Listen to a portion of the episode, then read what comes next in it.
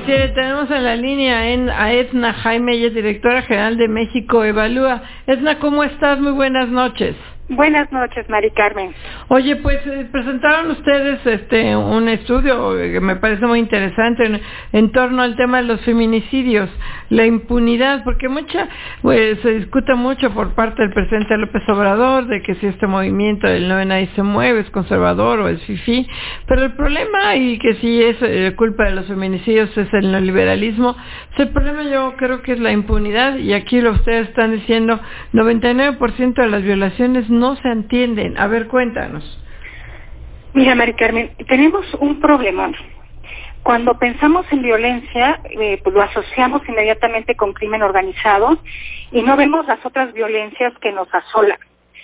Y, y, la verdad es que hay que ponerle un poquito de atención a los números para entender que tenemos distintas violencias, que la violencia contra la mujer es un problema grave, que crece cada día, y, si uno pone atención, por ejemplo, ver eh, violencia en niños, asesinato de niños, este, realmente te, nos hace falta mucha información, mucha calidad, mucha ma mayor eh, desagregación de la información, pero lo que tenemos ya nos habla de las violencias con las que nos tenemos que enfrentar y, y de la muy pobre respuesta del gobierno mexicano o del Estado mexicano. Entonces, eh, pues eh, el aumento de la violencia tiene que ver con, con que no ha habido políticas públicas efectivas, con que tenemos capacidades de Estado muy, muy débiles, poca capacidad de articulación, y aunque el tema no es nuevo en la agenda, porque eh, eh, pues tenemos hablando de feminicidios desde las muertas de Juárez, que por recomendaciones de organismos internacionales tuvimos que adoptar algunos protocolos para recopilar información, para dar atención. Existen los centros para las mujeres, tenemos instituciones que dan atención a las mujeres, pues decirte que han fracasado, porque nos faltan capacidades, capacidades para prevenir y capacidades para llevar a la justicia y esclarecer los los, eh, la violencia que se perpetra y que puede llegar hasta la muerte, que puede llegar a un caso que se puede tipificar como feminicidio, pero la violencia contra las mujeres tiene muchas formas. Y mira, eh, ciertamente hace unas semanas salió la encuesta de seguridad urbana que saca trimestralmente el INEGI y en esta ocasión estima agresiones sexuales contra mujeres. Eh, entonces no es solamente que mida percepción, sino que ya estima eh, pues la tasa la tasa de prevalencia de este de las agresiones sexuales y fue muy sorprendente encontrar pues no solamente que, que, que, que las agresiones sexuales son de, son de una magnitud muy importante, sino que hay cifra negra del 100%.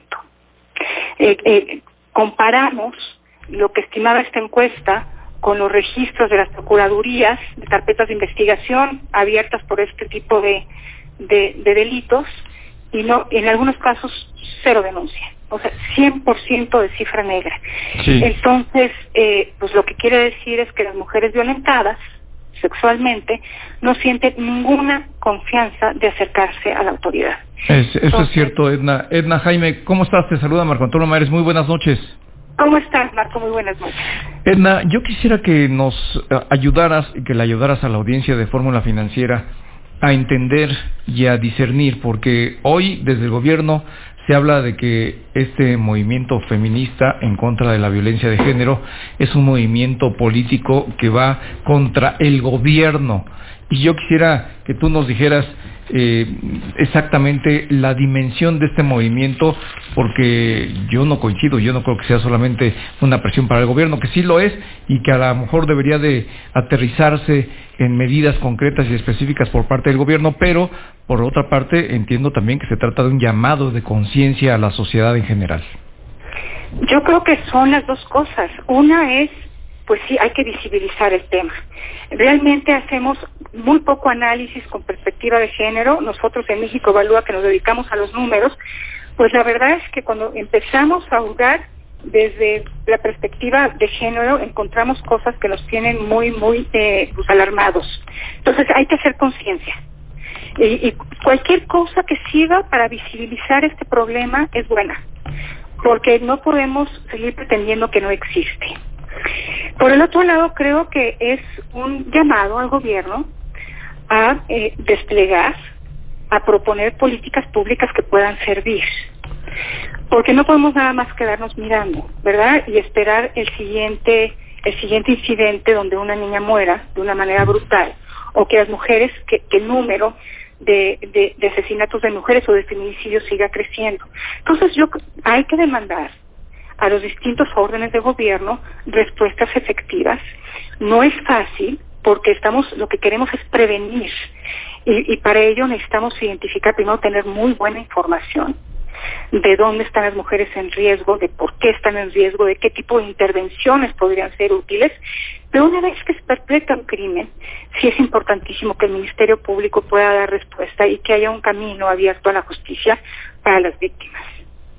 Entonces sí, yo creo que hay una demanda eh, para políticas públicas efectivas, para que sigamos, no sigamos perdiendo el tiempo con instrumentos que nos sirven, para que no nos sigan queriendo dar a tole con el dedo con medidas de populismo penal que realmente aumentar las penas cuando la probabilidad de que alguien vaya a la justicia es muy menor, pues es creo que insulta nuestra inteligencia. Desde luego, sí, Edna. Ay, perdóname que te interrumpa, te José. Yo oye, Edna, fíjate que de aquí daban un, dato, esta cifra eh, que ustedes lo comentan negra, de todas las mujeres que no van, que no, que no llegan a denunciar esos casos y que no se investigan, que obviamente no creen en la justicia, saben que no va a pasar nada y no lo hacen.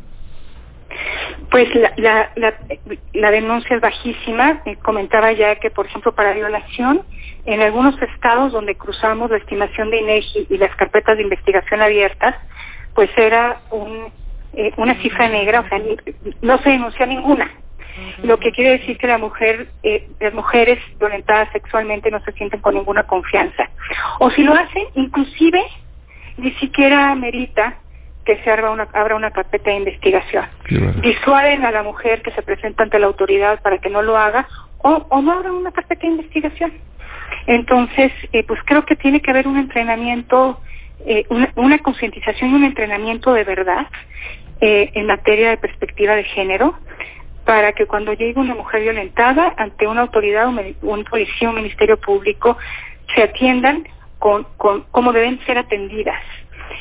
Hace ya tiene un tiempo que una organización que se llama X Justicia para las Mujeres hizo un análisis de sentencias para ver si, si había, si se aplicaba el protocolo de perspectiva de género, a pesar de que los jueces son entrenados de que ha habido cursos de capacitación y no no se no, no se introduce la perspectiva de, género, no se juzga con perspectiva de género, no se atiende con perspectiva de género, no tenemos suficiente información para saber dónde están los riesgos de las mujeres eh, eh, los que están en peligro, cómo atenderlas.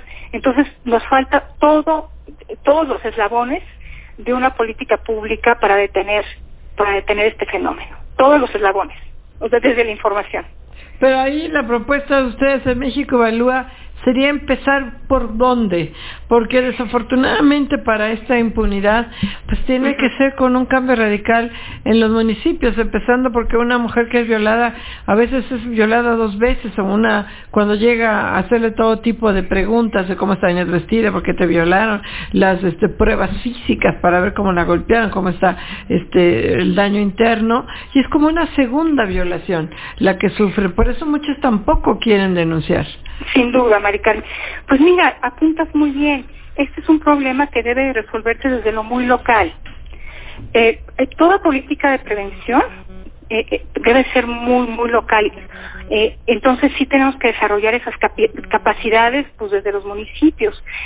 atención pues de la víctima que pueda encontrar ayuda en lo más elemental. Cuando está siendo violentada se pueda tomar un teléfono y que alguien pueda atenderla y que puedan protegerla.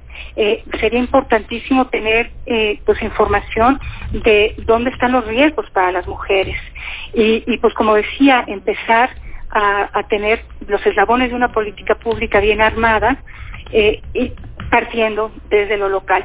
Ahora, pues sí necesitamos liderazgo para esto. Primero que se reconozca como un problema, para resolver un problema primero hay que reconocerlo como tal eh, y, y, pues sí hay que invertir mucho liderazgo, liderazgo y recursos. Y yo creo que el liderazgo y los recursos los vamos a mover o los vamos a encontrar cuando este tema sea un tema que nos importe a todos. Pero de manera fundamental al gobierno, Edna, eh, y el gobierno no está dando muestras de que le importe mucho el movimiento. Pero eh, yo creo que, que si este movimiento, digo, estamos ahorita como en un momento, eh, yo espero que esto no concluya el 10 de marzo, sino que pues, sea permanente y que realmente obliguemos a, los gobiernos a adoptar una agenda y a ser efectivos, porque es bien fácil suscribir suscribir protocolos, es bien fácil adherirnos a convenciones internacionales, lo, que es difícil es tener política pública efectiva. Y pues yo decir que eh, pues tenemos que mover al gobierno a tomar decisiones basadas en evidencia eh, y, y, que articule políticas públicas alrededor de este tema. Eh, no veo en los programas prioritarios del presidente que ni tangencialmente se toquen estos temas. Sí, la verdad es que eso es lo que está pasando. Bueno, este es el caso de violencia y sé que ustedes lo, lo tocaron, este, es el tema que tocaron Edna, pero cuéntanos un poco el tema de políticas públicas tampoco se ve en otros en otras áreas para a favor de, de la equidad de género. Pues yo te puedo decir que yo nunca había, visto, había visto tanta destrucción de, de valor y de, de, de esfuerzos por atender cuestiones básicas para la igualdad de género y eh, pues hemos visto en esta administración pues primero la desaparición de las estancias infantiles que tiene un efecto doble no sobre la primera infancia los niños que más necesitan atención En, en edades muy tempranas y la madre que necesita salir a trabajar y, y, que, y que encontraba en las estancias infantiles la posibilidad de, de conciliar la necesidad pues, o, o el deseo de trabajar con pues, el cuidado profesional del niño. Pues de valor en efecto. Nos agarra la guillotina Ana Jaime, directora general de México Valor, muy interesante. Gracias. Gracias, Mari Carmen. Muchas gracias. Vamos a un corte. Estás escuchando Fórmula Financiera. Si tramitaste tu INE en 2000